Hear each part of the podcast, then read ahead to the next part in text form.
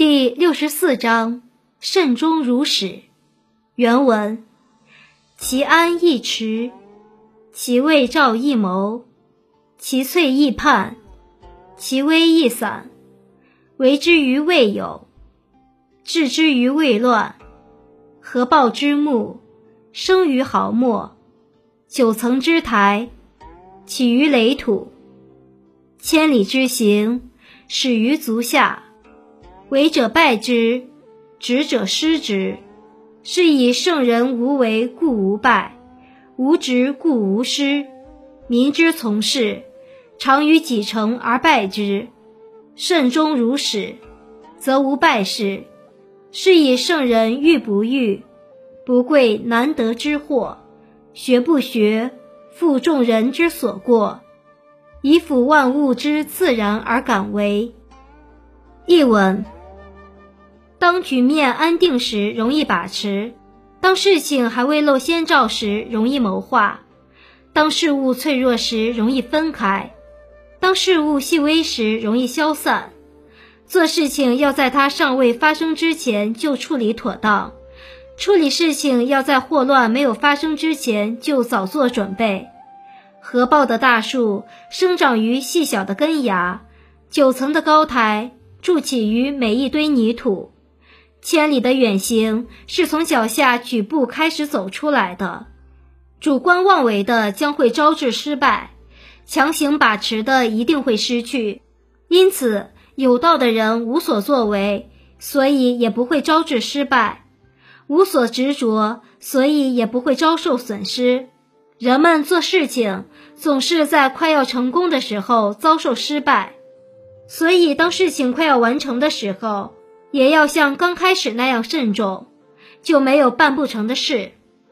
因此，有道的人追求别人所不追求的，不稀罕难以得到的财货，学习别人所不学习的，补救众人经常犯的过错，以辅助万物按其自身规律自然发展，而不会妄加干预。解析：本章重点提出了物理与人理相结合的理论。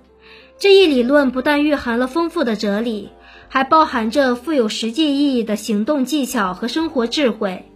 这些后来都成为中国人修身行事的标准。其安易持，其未兆易谋，其脆易泮，其微易散。在本章中，老子先是阐发了通过事物现象抓住事物本质的道理。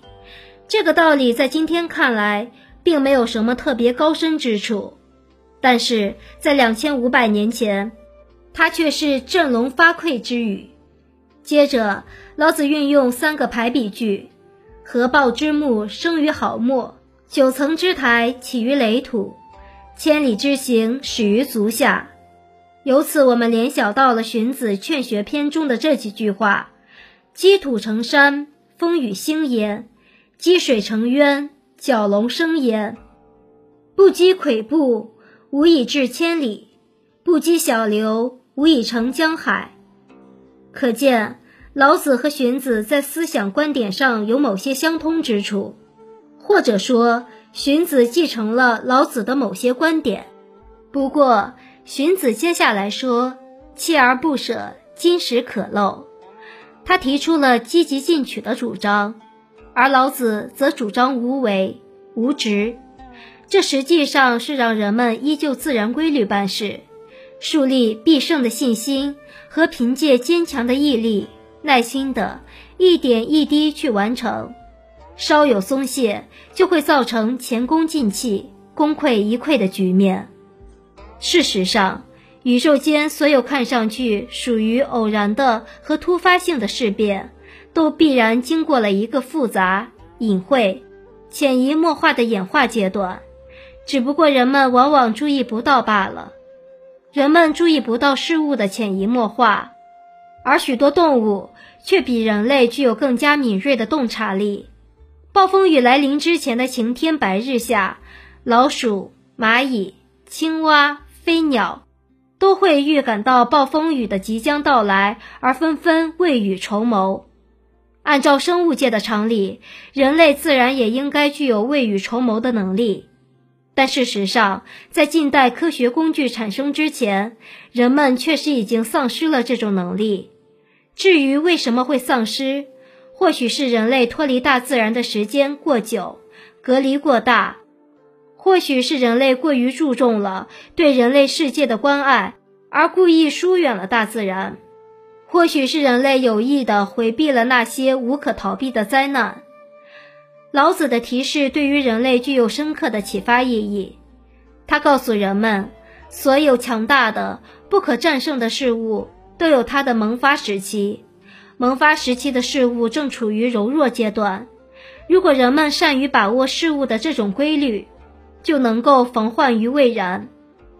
他指出：“未知于未有，置之于未乱”，正是对能瞻前而不能顾后的人的提醒。老子洞察了万物对生命的坚守，从来都不是通过变换表面形式来故弄玄虚，而是真诚的顺从自然，感到人类的许多行为确实是脱离自然界太远了，而且人类这样犹如急行军一般的前进，对生命质量的提高会有真实帮助吗？老子不认为人生应该如此度过。老子在此强调了一切灾难和祸患都是因有所作为和心理偏执而起。他说：“是以圣人无为故无败，无执故无失。民之从事，常于己成而败之，慎终如始，则无败事。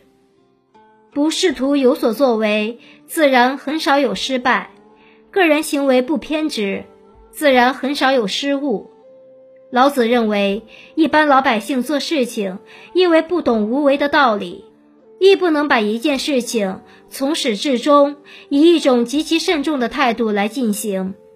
他们虽然永远在忙碌着，却总在事情眼看着即将成功的时候失败了。